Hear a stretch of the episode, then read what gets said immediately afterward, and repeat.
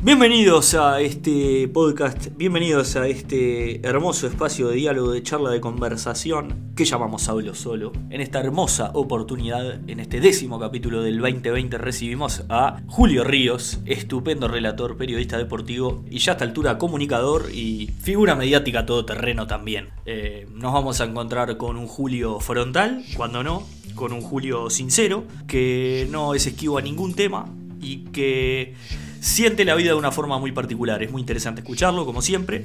Y no había mejor forma de empezar el cumpleaños de uno que estrenando una charla de este calibre, de esta envergadura. Los dejamos, sin más, con Julio Ríos. La capacidad de asombro no tiene límite. Que lo disfruten.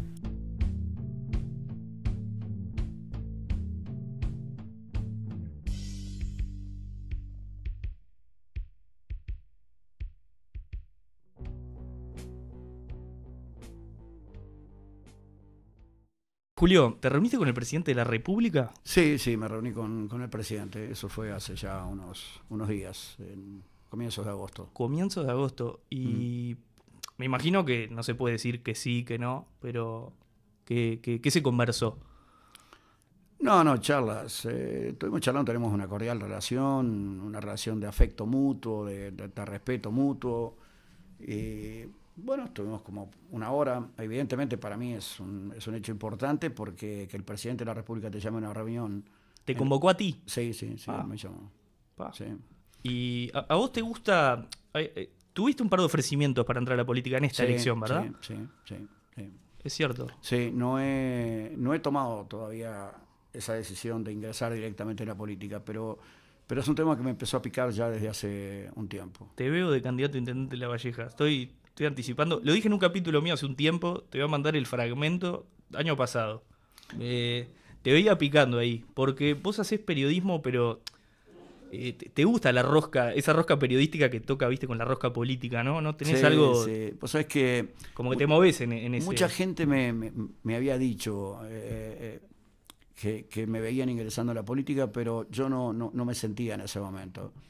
De cualquier manera, con el paso del tiempo fui experimentando esa sensación. Me, pasó como con el periodismo, por ejemplo, que empecé a sentir ese fuego sagrado interno, ¿viste? De devolverle algo.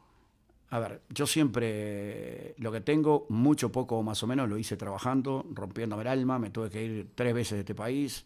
Y amagaste con irte de vuelta hace poco, ahora, vamos a eso. Y, amagué con irme de nuevo, sí, sí, sí, totalmente. Es. que la pandemia, yo creo que si no hubiese existido la pandemia me hubiese ido de nuevo. ¿En serio? Sí, sí. El título que me acabas de dar. Sí, sí. Si no, si no hubiese estado el tema de la pandemia, me hubiese ido al exterior. Pero, pero bueno, este, si me preguntás, eso lo tengo como un sueño. Eh, el de ser intendente en el futuro de mi, de mi departamento, porque me gustaría cerrar un ciclo y dejar un legado en el lugar de donde nací, donde me crié, de, donde me formé, del cual salí, y bueno, retornar y dejarle un legado a mis hijos, a los hijos de, las demás personas, eh, dejar cosas para el departamento, que ya las tengo pensadas. Ah, hay un... O sea, hay, una carpeta, archivos, Julio Intendente. No, no, no, pero bueno, a ver, primero hay un... Eh, puede llegar a existir la intención de cara al futuro, después los que deciden son por supuesto, te tendrías que integrar una fuerza política, etcétera, pero de, tu lado veo un, interés de, Sí, de cara al futuro sí. Estoy teniendo cada vez más, eh, más intención de ingresar en el mundo político. ¿Sí? Sí, sí. ¿Tiene algo que ver eh, todo el lío FIFA, Valdés, etcétera? Como que dijiste vos, eh, esto, ¿saben qué? Vayas a cagar, la arreglo, yo voy a tomar las riendas. No, no, no. A ver, capaz que, capaz que en algo influyó eso, ¿no? Pero, pero esto es algo que se viene gestando ya desde hace bastante más tiempo. Eh, como que siento ganas de devolverle a la gente parte de lo que la gente me ha dado a mí y parte de lo que me ha dado esta profesión. La verdad que yo no me puedo quejar, he pasado momentos muy duros, muy difíciles, pero el saldo es ampliamente favorable, porque he hecho bastantes posgrados con, con las dificultades que me tocó atravesar. Uno aprende desde los momentos difíciles, complejos, desde las adversidades, mucho más que desde las cosas positivas. Y la verdad que a mí desde muy joven producto de mi forma de ser, de, de, de, de, a ver, de ser muy pasional, de ser muy frontal. No, no lo digo como una virtud a esto, ¿eh? lo digo simplemente como una manera de ser. No, pero ¿sabés que creo que es una virtud? ¿eh? Porque, a ver, para empezar, televisivamente, hasta en términos rating, e, esa apasionalidad tuya que te generó encontronazos increíbles. Me acordaba preparando un poco la charla aquella de creo que es Maglione. Maglione sí. es, es, increíble. Todo el mundo me la Pero la improvisación, porque vos tirás la de.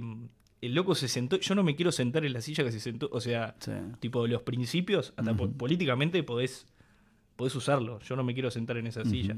¿Sacás? Pero.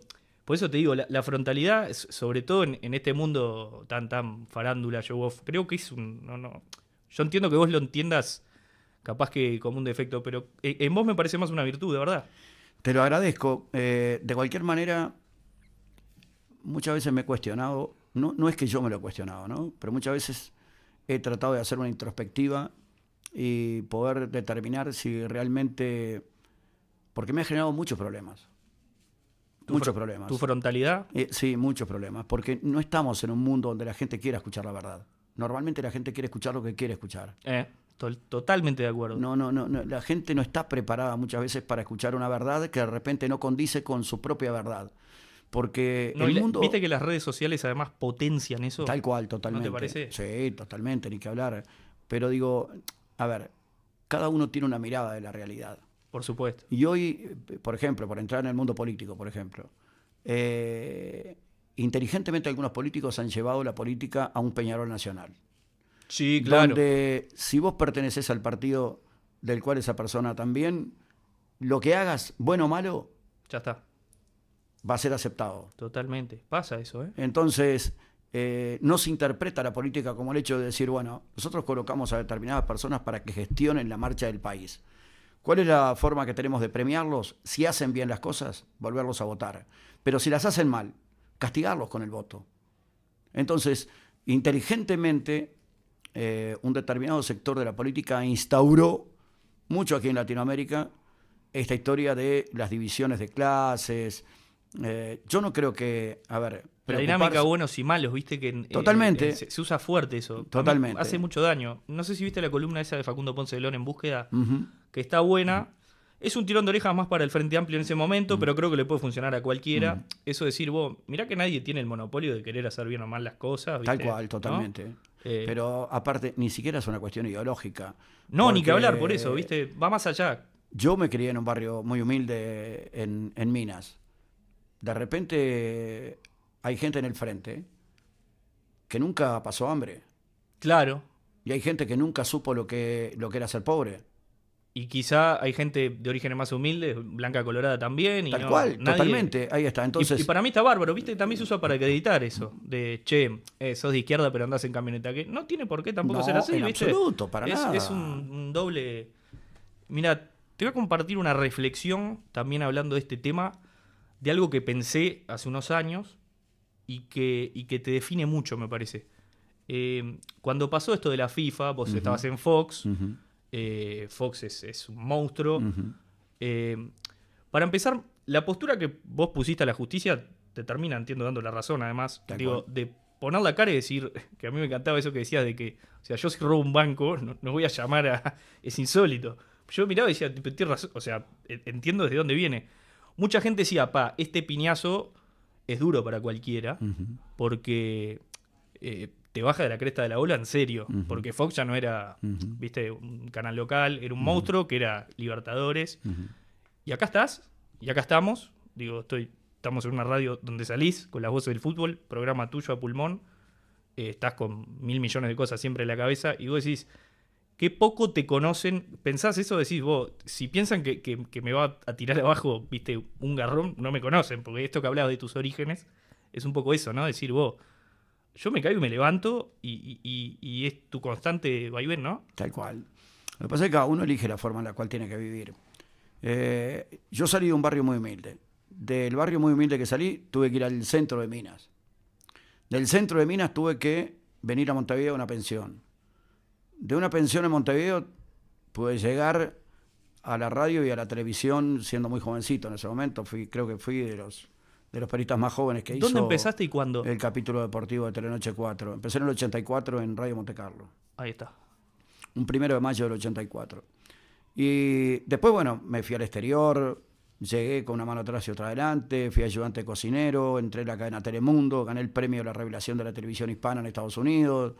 Eh, después me fui a la Argentina, gané dos Martín Fierro en la Argentina y llegué a Argentina a una pensión de la Avenida de Mayo y salí a patear por Buenos Aires y así logré conseguir trabajo en Radio Libertad y en Cana 9.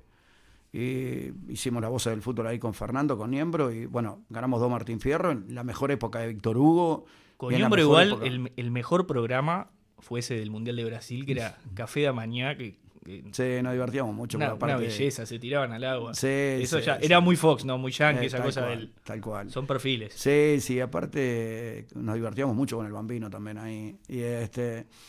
Y, bueno, digo, mi, vida ha sido una, constante de, tratar de superar obstáculos que son maravillosos porque en definitiva son los posgrados que vas haciendo en la vida. Te construyen, pero, viste que, es muy común eso de que capaz que, además vos que te desenvolves sobre todo, por lo menos ahora en el fútbol, viste que está eso de el futbolista eh, es como esa carrera contra el tiempo de yo tengo que juntar guita, guita, guita, guita, porque un día se corta el chorro y tengo que ponerme a vivir. Y en realidad, viste que la vida en realidad eh, son idas y vueltas, son vacas gordas, vacas flacas, en términos bíblicos o lo que quieras decir.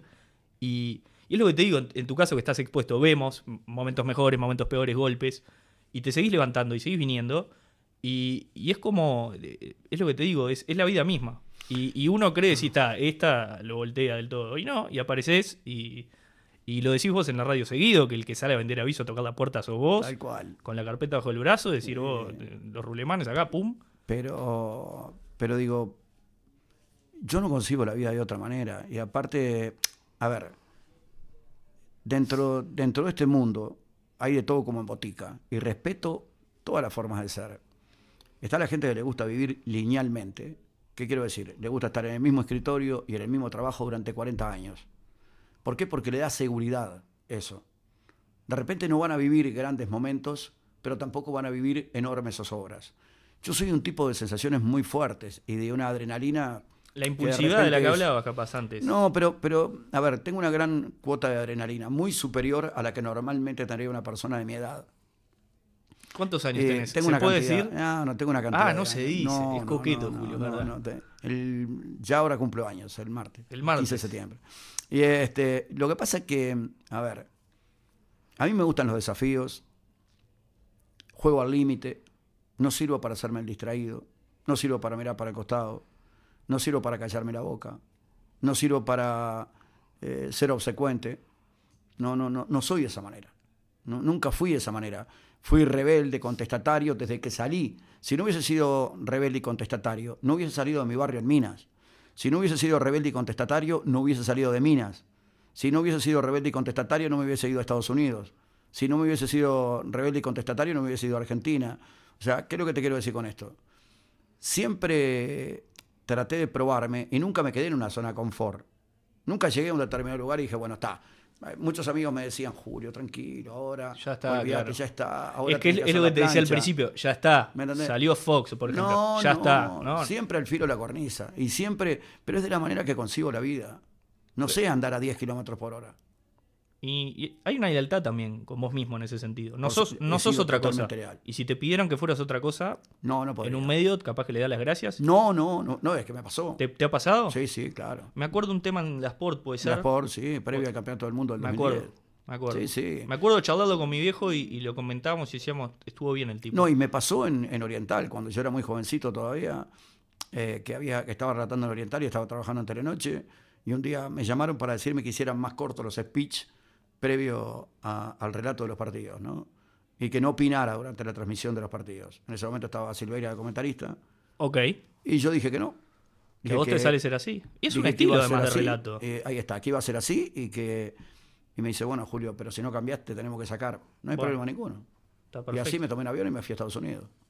Hay un cuento, eh, hablando de Estados Unidos, que lo, lo, mencionaste un par de veces, que también te defines lo que te digo, cuando dicen, para este golpe a este tipo lo tiene que bajar que lo hace seguido, pero que a mí me encanta, y que, que es hasta, me parece que es algo para decirle a los pibes que estudian periodismo deportivo, que está siempre ese, subyacente de siempre solo 10 mismos, decir, no, mira, eh, Julio salió de Minas a parar al gerente de un... Sí, sí. Contame eso, por favor, porque es lo que te digo, alguien que esté escuchando, vos decís, no, no, no, no, no podés caer en ese conformismo fuera de que nadie tiene las recetas mágicas, fuera de que es cierto que hay más oportunidades para algunos. Es todo cierto, pero también es cierto que hay que buscarlas. No tengas dudas. Hay que buscarlas.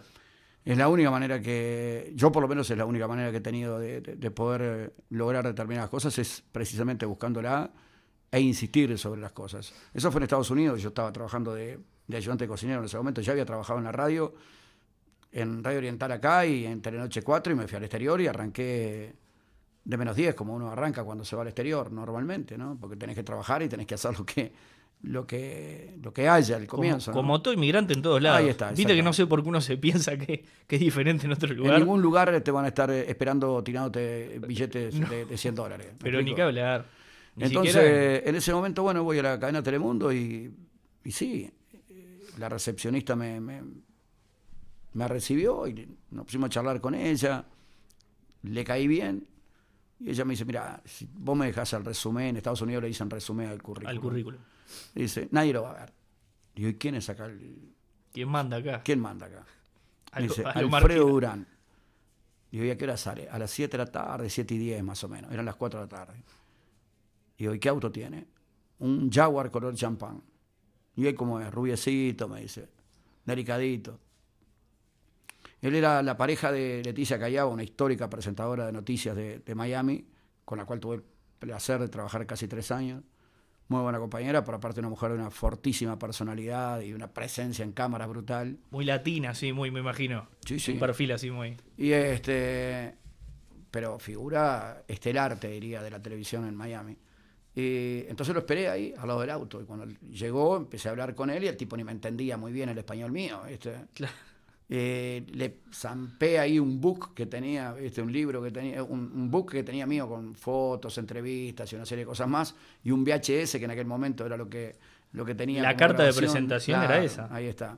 Y claro, el tipo me dice, no, pero yo, mire, yo no le puedo garantizar. Digo, no, no se preocupe, usted no me garantiza absolutamente nada. Digo, ya me recibió, estar en este momento conmigo acá, para mí significa un incentivo espectacular. Usted es inmigrante o sus padres fueron inmigrantes Digo, y usted sabe lo que implica llegar a un país como Estados Unidos y tratar de salir adelante lo que uno se propone. Digo, lo que yo quiero es que vean simplemente lo que hago y después me digan si, eh, si lo que yo hago puede servir para aquí, para Estados Unidos. Eso fue un viernes. El martes me llamaron para que el miércoles fuera por la mañana a hacer una prueba. Y aparte era béisbol, fútbol americano, boxeo. Yo ni siquiera hablaba demasiado inglés. Eh, tuve que aprender la fonética, sacar el ya nuestro que le golpea tanto a los oídos de El béisbol es un embole, ¿no? Sí, sí, sí, son partidos muy largos, ¿viste? Y aparte eh, carecen de para mí carecen de la emoción, tienen momentos de, emoción, pero no no no no, Si la pelota sale del estadio nomás, pero Claro, es una cuestión más para ir a tomar y comer sentado en una tribuna y mirar algo que está pasando en la cancha. Es show business, bien gringo, ¿no? Exactamente. Y este sí me enganchó mucho más el fútbol americano. Y, sí, está, está lindo, muy táctico, ¿no? Sí, sí, ahí es interesante, muy táctico. Tiene, tiene muy táctico, pero aparte está bueno, el ambiente está muy lindo también. Y las universidades en Estados Unidos llevan mucho, mucho público a la cancha. La pasión está más en, la universidad, ¿no? En Estados no Unidos. Duda. Hay un sentido de pertenencia. Yo llegué eh, a Estados Unidos en el 89 por primera vez. La Universidad de Miami llevaba al Orange Bowl 60.000 personas, 65.000 por partido. y los Dolphins que era una franquicia nueva, llevaban 40.000, claro. 42.000 personas. Que ya es una bocha. Ahí, te das cuenta de las magnitudes, ¿no? Tremendo. Eso puede meter Uruguay acá. la Universidad de Miami era brutal, porque aparte la Universidad de Miami eh, era de, las selecciones, de, los equipos realmente protagonistas del fútbol universitario a nivel, a nivel de, la NFL. ¿no? Va, a nivel de fútbol americano, la NFL participan los equipos profesionales, pero digo, estableciendo el fútbol dentro de las universidades, la Universidad de Miami era siempre una banderada, digamos, ¿no? En aquel momento con, Notre Dame eran de los protagonistas del campeonato prácticamente todos los años. Julio, ¿lees mucho? Bastante. A, modo de entender el. fuera de, hasta la, joda de la cantidad de, metáforas, analogías, eh, que es muy tuyo. Este de decir la palabra fagocitar por primera vez en la historia del periodismo deportivo, que, el pastor tuvo que ir a chequear qué era, porque solo vos te acordabas. Eh, es, un dato muy característico tuyo, ¿viste? Uno, uno se queda con. Este loco lee, que, de, dónde saca? Me gusta mucho leer. ¿Te gusta leer? ¿Qué lees? Sí, había una época en mi vida que miraba los programas periodísticos con un cuaderno en la mano y un lápiz y sacaba frases y pensamientos y después los, los, a ver, les hacía pequeños retoques. Y así fui incorporando. Cuando mi hijo Nacho era chico, nos preguntábamos con mi señora, porque era rarísimo, el tipo hablaba como no, hablaba muy raro. Y me, dice, me, me decía mi señora, ¿Y dice, qué "Pero, querés? ¿de, qué, de, de qué te quejas que habla raro si, si vos también hablas raro? Tenés, tenés Claro, muchas. Porque le salían muchas, le salían palabras que no eran normales en un niño. No, Ah, claro, entiendo. Entonces, Llama la atención. claro, llamaba un poco la El atención. guacho dice chapó y decís, ah. Tal cual, ahí está. Pero, pero es increíble cómo, cómo determinadas cosas se han prendido mucho en la gente en la calle. ¿no? Absolutamente. Porque la capacidad de asombro, por ejemplo, no tiene límite, me la dice todo el mundo en todos lados. Te la tenés que tatuar esa. voz. Eh, y no me pregunte dónde la saqué, Pero es, ni cuándo la dije por primera vez. es, es el We Are Fantastic de Valle o el, viste. Sí. A, a todos les queda. Vos tenés muchas, pero esa creo que es. Sí, sí, sí. Es sí. el- el Chapó, sí. bueno, por Chapó ejemplo. es increíble. eh, No es un detalle menor, viste, que son, son frases No que empezás- detalle- puntualmente tiras pu- mucho, Sí, claro. puntualmente. Sí, sí, también. Y, y bueno, creo que ese es un poco el legado que uno va dejando, ¿no? Que, que determinadas cosas que uno hace, bueno, peguen en la gente. Y es ese trascender que busca, me parece, cualquiera que, que- que está en los medios, ¿no? Por ese periodo prolongado de tiempo. Porque en tu caso vos no es que ya solo relatás, haces tanto más que eh, uno del otro lado dice, claro, que está buscando este tipo, está buscando también eh, quedar en el recuerdo. Sí, y es una sí, forma de recordarte, es, es un estilo Sí. muy propio. Sí, sí. Yo ¿Encontrás otra persona yo amo lo que parecida? hago igual, ¿eh? Sí, obvio. Amo lo que hago. Nunca en mi vida estuve en el periodismo pensando primero en lo económico, este, bueno, el éxito. No, no, las cosas se fueron dando, fueron llegando. Y, y no me puedo quejar porque el balance ha sido altamente positivo. ¿Crees en eso de hacer lo que te gusta? Eh, no. Digo, ha, ha vivido en eso, ¿no? He practicado esa disciplina toda mi vida.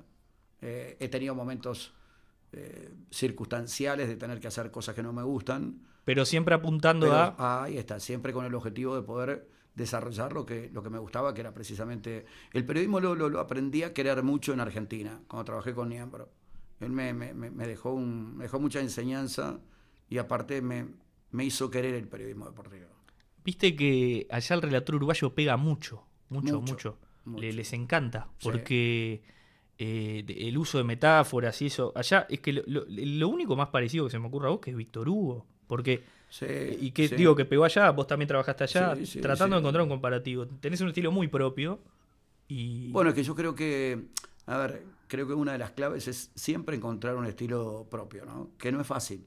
Al comienzo vos, evidentemente, todos, en una forma u otra, tomamos como referencia a alguien. Por supuesto, vos que fuiste relator, partida. que Solé o uno de No, esos. Víctor Hugo, particularmente. Víctor Hugo, vos Sí. agarraste la generación Sí, de... sí, sí, Víctor Ya. Hugo. Yo agarré el tema de Víctor Hugo y aparte una cosa muy curiosa, ¿no? Porque cuando yo arranco como relator en Oriental, un día estoy en mi casa mirando televisión blanco y negro y me dice un amigo mío que vivía conmigo, me dice, vos Julio, está Víctor Hugo haciendo un- un comercial tuyo, este, pidiendo a la gente que te escuche en Radio Oriental. Y yo no lo conocía a Víctor Hugo No. personalmente.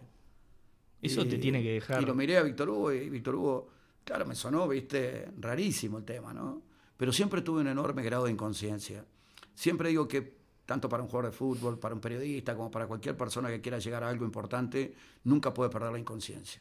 Hay que tener el grado justo de inconsciencia. A veces yo tengo un grado excesivo de inconsciencia, que es lo que me manda tres escalones para atrás, pero después me vuelve a sacar cuatro para adelante. Es el, claro, el- es- eso te iba a decir. Es también el que no te permite caer en ese golpe de decir, Tal fa, cual. loco, no puedo más. Tal cual. tal Julio, ¿es más difícil entrevistar futbolistas o personas? Ahora que hiciste, me acuerdo la palabra hace poco, Sí, que era un, sí. un ciclo de charlas. Sí, Yo pensaba, porque la gente, al periodista deportivo, viste que es, es difícil sacarlo de eje y decir, che, este tipo, ¿de dónde sale? Eh, no, este que, que- que habla de fútbol, que, que va a saber de tal o cual Bueno, cosa. pero esos son preconceptos que se tienen aquí en Uruguay, que no existen en no otras existen. partes. Es, es muy común sacar del Pero periodismo. Yo trabajé, lo que se yo arranqué en Radio Monte Carlo haciendo Casa de Gobierno, leyendo el informativo, Todo. Palacio Legislativo, móvil en la calle. O sea, hiciste toda la carrera. toda. Hice el tren de la noche, Monte Carlo a sus órdenes. Y otra cosa que me parece que está bueno tener en cuenta, me acuerdo clarito, te lo voy a decir con un ejemplo que meridiano. Me acuerdo de Formiliano yendo a la radio cuando tú estabas. Sí. Formiliano, que es bien Sí. recio, viste, botín Sí. Negro, pantalón para adentro, pero que lo ves sentado fuera de la cancha. Es un chiquilín tímido que habla así. Tal para- cual. Súper tímido. Sí. Y le fuiste sacando como Sí, el mago con los pañuelos sí, así, sí. cosas y cosas. Casi que terminaste hablando de che, querés tener hijos con tu mujer. Y el loco se, se abrió y lo destrabaste de una forma que yo dije, vos, yo no sé si no es más difícil eso Y es más difícil. ¿No? sí. Porque el, eh, el cassette que tiene el político, pero el político vive del arte de hablar. Tal cual, El- totalmente. El, futbolista viene con el cassette muchas veces de Tal que cual. No es más sí, difícil. pero hemos desmistificado ese tema, ¿no? Eh, yo, por ejemplo, en Fox Sports, eh, en Fox Sports Radio, hicimos notas espectaculares realmente. Hicimos cosas Sí, interesantísimas porque ya aparte, eh, después habíamos dado un paso muy importante porque tanto los jugadores como los técnicos sabían a lo que iban.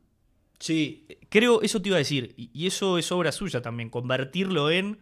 La nota de Fox era una nota más descontracturada, cual, ¿no? Totalmente. Eh, la podía ver alguien que no le gustara tanto el fútbol y quería saber qué es de la vida de un futbolista, viviendo en tal país, en Tal cual país. Exacto. Lo sacaban un poco de, che, ¿te gusta jugar de segundo punto? ¿Te gusta que te pongan de...? Sí, sí, charlábamos de. No, tuvimos notas tremendas. Me acuerdo una, un regueiro que lloró al aire, terrible, terrible. Sí, claro, una Una historia con de el vida. Lolo que fue desopilante. El Lolo no iba a la televisión y a partir de ahí el Lolo fue, después termina grabando la canción y todo lo demás. Claro. Ese día hizo un stand-up prácticamente. Que con el dijo que lo comparaban con Cristiano Ronaldo, el, el No, se usa tremendo, mucho. fue brutal. Fue Aparte, la primera hora estaba Suárez y la segunda Lolo. Dijimos, Lolo, olvídate, después Claro. de Suárez, una hora con Suárez. Ya está. Ya está. El Lolo la rompió, la rompió, la descosió. Y él no quería ir a la televisión porque había ido hacía muchos años con Omar Gutiérrez, pero no le gustaba ir a la televisión. Es un perfil muy Y diferente el de Omar al tuyo también. Sí, sí, totalmente distinto. Pero fuimos compañeros y tuvimos una gran relación con Omar en determinado momento. Pero, pero Lolo fue y la, la, la verdad, sinceramente, fue un, un impacto. Fue- me acuerdo clarito. la canción y... De ahí salió, claro, el, el personaje Lolo puede ser. esa- bueno, en ese programa cantó y todo lo demás. él se acuerda de eso, digamos, si te lo encontrás. claro, lo toma como un punto de. Él lo toma como un punto de inflexión muy Mirá. importante. Los otros días yo estaba en, en un programa invitado y se ve que él con Majo estaban mirando el programa y me mandó un mensaje ahí Qué grande. muy cálido. Che, somos grises en Uruguay porque vos tenés una virtud también que te sabés cagar de risa de vos mismo que en Uruguay no es común. Sí, Más en el periodismo deportivo, el tipo acartonado, así hablando, no sé qué, relator. Y sos el primero. Una canción con el Reja hiciste, o sea. sí. de- de- que eh, tiene tres millones y pico de vistas. Tiene un Que Uruguay. fue un éxito un Uruguay de Lima, por ejemplo. En Perú pegó. Pua, un día llegué a Perú a relatar un partido por las eliminatorias y era furor. ¿Qué haces relatando? Es el que canta. El que, que- No, no, es que. Te eh, conocían como el cantante. decís, Bueno, es que acá me pasa increíblemente en Uruguay. Me ha pasado en, en los shopping con venezolanos y venezolanas que me conocen por la canción, no me conocen por ser periodista. La de Renner también es increíble. Bueno, esa también. Un esa golazo. pegó, esa fue un golazo también. Pero sí. te- te- tenés, o sea, de- desde el, de- el book de fotos, que jodejo la pose, te cagas mucho de risa vos mismo. Totalmente, pero a ver, la vida me enseñó que todos los momentos lindos que uno le puede robar a la vida es espectacular. Todos los momentos, o sea, la vida te va a ofrecer muchos momentos complicados, que son los más. Todos los momentos que le puedas robar a la vida para disfrutarlo, pasarla bien. Aparte, yo no voy a dejar de hacer cosas por el qué dirán. No me pongo a pensar en el qué dirán. Eh. Me pongo a pensar si me gusta o no me gusta. Es- Si la paso bien o no la paso bien. no es común eso acá. No, no, no, no, ¿No? no, Yo, a ver, no tengo. De, de la misma forma que te, te- te digo, la pasé mal en determinado momento, cuando me fui de mochilero a dormir en la calle en Europa. También tengo, si me quiero comprar un auto y me lo puedo comprar, y es un buen auto, no me, no me lo privo de comprar por el qué dirán. Y al contrario, la gente lo toma con total y absoluta naturalidad. Pues yo me paro en la calle a charlar con el que sea. Y los más respetuosos son los muchachos, los cuidacoches, los tipos que vienen a limpiarte los vidrios. Porque estuve en la calle pidiendo en Francia. Sé que lo primero que quieren es que lo trates como un ser humano, no que le des una moneda. Que bajes el vidrio y hables con ellos. Totalmente Entonces, deshumanizadas muchas personas, tal cual. y de Estás repente aquí hay gente que te critica por determinadas cosas y sin embargo no tienen el más mínimo grado de sensibilidad frente a una persona como para poderla tratar como tal. Eso me acuerdo clarito y me encantó, hablando de política, un encontronazo que tuviste con, con un actual senador, en su momento intendente de Cerro Largo, eh, Botana. Sí. Vamos, ya, ya dijimos, básicamente. Te hago la del periodista, viste, que tengo el 9, no te digo quién es, pero te digo dónde juega, que sí, ya decilo. Pero de esto, que él no. eh, es muy común que en el carnaval lleven a. Me hizo acordar esto que comentás. Lleven. Sarabia fue. Sarabia fue, que Sarabia lleven fue. celebridades, perdón, entonces lo maté a Botana, le pido perdón. Sí, Le- no, no, con Botana somos muy amigos. Eh. Sarabia fue. Claro Que- que, Sarabia que queda dijo, "Nada, que- circunstancialmente ahí en lugar de Botana. de en calidad de interino. Tal cual, quedó interino. Futbolizando. Quedó interino. Este, y dice, no, que Julio Río que se haya, que se deje Sí. joder, no sé qué, y vos dijiste vos. eh, yo dono el calle de, de la el- presencia y- y vos dona el sueldo. Sí, se terminó la y discusión. pimba. Yo dije, pa, lo, lo- lo mató. Se Porque, terminó la discusión. Y sí, porque dijo, vos mirá, te haces, te- o sea, te, que, que me, me trivializás y digo, yo voy a poner la cara por, porque es algo, Tal cual. es alegría para la gente, en Tal cual, totalmente. Los carnavales Que así del fue. interior, claro. ¿Fuiste al fue. final? Sí, por supuesto, fui tres años seguidos. Linda experiencia. Po, pasa espectacular. lindo. Impresionante, Se- impactante. Se juega el truco de 8. No, no, pero brutal, y claro, porque lo que pasa es que no cuentan al, al mozo y al, y al que hace el asado. Son seis los que juegan, más de todos son ocho. Te hace la seña, claro. Totalmente. jugando cuando- Y este, cuando- Pero no, no, la pasamos bárbaro. Y aparte, bueno, ese carnaval que fui eh, fue impresionante porque él no era querido, él vivía acá en Carrasco. Claro. Y terminó de, de intendente circunstancialmente de, de- de Cerro Largo porque Botana renunció, Renunció para hacer campaña. Claro. La típica, sí. Y no quería hacer el carnaval por el lugar donde normalmente se hacía el carnaval. Imagínate, estaba todo el pueblo a favor mío, pero, Pero escandalosamente. Pero se- seguro. Pero por aparte, o sea, Pero cuando. el tipo hizo una nota en Cerro Largo y creyó que la nota quedaba ahí, ¿viste? Este- que va a venir este que, que- que toma cama solar o que no sé qué cosa. Entonces digo, bueno, a ver, más allá de que cuando en broma con el tema de la cama solar, que a mí, Te chupan huevo. cero. Sos el pero primero. cero, cero, al contrario. Pero también tengo 35 años de, de, de- de- a ver, 35 años de periodismo, ¿no? Obvio. Y algo hecho dentro del periodismo. No, y aparte vos, mm, o sea, los que me invitan son ustedes, ¿no? O sea, ¿qué, qué, cuál es la joda? Totalmente. Ese, eso, ese, ese, en ese caso, al artista, ahí contás como artista, ese, Sí. ese, ese basurero del artista. Julio, eh, te liquido con dos. Dale. Una ciudad para tomar sol, una playa. Ah, Puerto Banú, ¿Dónde? eh, al lado de Marbella. Al lado de Marbella. Sí, Mar- sí, Marbella, es- destino muy futbolero, ¿no? Es- sí, es un lugar en el mundo. Lo conocí en el 82 de mochilero y he ido muchas veces. Muchas veces. Es un lugar espectacular. ¿Te gusta mucho? Oh, mucho, mucho. Todo es lindo ahí. Todo es lindo. ¿Todo? Todo. ¿Qué- qué- cómo es el perfil? ¿Es, es así tipo ciudad, más balneario, más, más chato? ¿Cómo Muy- es? no, eh, tiene mucha juventud, pero tiene, a ver, tiene un puerto espectacular, tiene, tiene vida nocturna, tiene vida diurna, tiene playas espectaculares, tiene un clima durante todo el año Ah, sensacional. Clave eso. ¿viste? Cuando, No, cuando, no. cuando tenés 10 días acá, pumba. Sí, igual disfruto mucho Punta del Este. ¿Sí? ¿Te gusta? Sí, sí, sí. Sí. mucho. No, ahora que el turismo Voy, interno voy. es. No, voy mucho, voy mucho. y lo tengo a Gallardo de vecino, al Ah, muñeco. ¿Al muñeco? Ah, ¿tenés las primicias? El cuadro de River lo armás antes que. Eh, sí, sí, sí, lo tengo, lo tengo ahí a Marcelo. Qué lindo. ¿Cómo Y metés charlones de fútbol ahí. Sí, Él- sí, él- sí. Porque aparte él estuvo acá. Sí, sí, cuando- lo- sí, sí. No es que dos ah, veranos atrás nos, nos juntamos mucho a charlar. Qué lindo. Sí, lindo, sí. lindo tipo para charlar, ¿no? Sí, Eh, sí, muy Sabe quilates. Muy interesante, muy interesante. Julio, pandemia, fútbol sin tribuna, que sigue, que no sigue, que Suárez se va, que Messi se va, que Messi se queda. Ahora hablaban en tu programa, un poco lo escuchaba. La capacidad de asombro, y con esto me cerrás. ¿Tiene límite? ¿Alcanzó su límite o no tiene no, límite? no, no, no, no, no. No hay nada mejor que un ser humano y nada peor que un ser humano. El ser humano es capaz de hacer cosas maravillosas y es capaz de hacer las atrocidades más grandes que te puedas llegar a imaginar. Siempre te vas a sorprender. Eh, mira, cuando vos crees que lo sabes todo o cuando crees que lo has visto todo, es cuando más te sorprendes. Porque cada día vas a encontrar algo diferente y en definitiva así es la vida. O sea, la vida es eso mismo, sorprenderte todos los días con algo diferente. Eh, el día que pierdas la capacidad de poderte sorprender, inclusive aún con las malas cosas, Hay que saber reírse también o bajar la pero ni bocha. que ¿no? hablar, ese día tocate y te vas a dar cuenta que estás muerto. Muchas gracias, Julio. Al contrario, a vos un gustazo.